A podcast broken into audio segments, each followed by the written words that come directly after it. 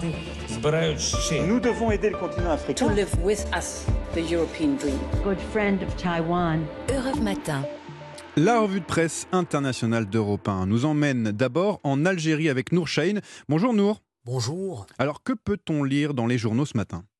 Eh bien, on revient sur l'annonce de la visite du président Tebboune en France, la première depuis son accession au pouvoir, précise le soir d'Algérie. Le quotidien estime que cette visite d'État prévue pour cette année sera une étape supplémentaire dans le réchauffement des relations entre Alger et Paris. Pour sa part, le site Algérie Echo reprend cette phrase du président de la République Si la mémoire fait partie de nos gènes communs, nous partageons aussi bon nombre d'intérêts fondamentaux. Le jeune indépendant revient quant à lui sur le sujet du gaz. Le président de la République l'a abordé en indiquant que l'Algérie fait profiter de son surplus à d'autres pays. Et si la France demandait une augmentation des exportations de gaz, l'Algérie le fera. Et selon le président Tebboune, la France ne l'a pas encore demandé. Merci Nour Partons maintenant pour les États-Unis avec Alexis Guilleux.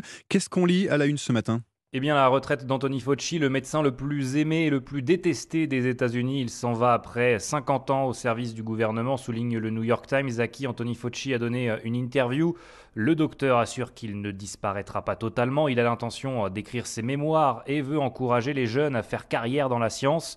Le Washington Post euh, s'interroge sur l'héritage d'Anthony Fauci. Bonne chance à celui qui essaiera de prendre sa place, lance le journal. Il a été le médecin de famille de l'Amérique de l'épidémie de sida à celle du Covid-19. Il a travaillé avec sept présidents américains, même dans les moments les plus difficiles, comme quand Donald Trump diffusait des fausses informations depuis la tribune de la Maison-Blanche.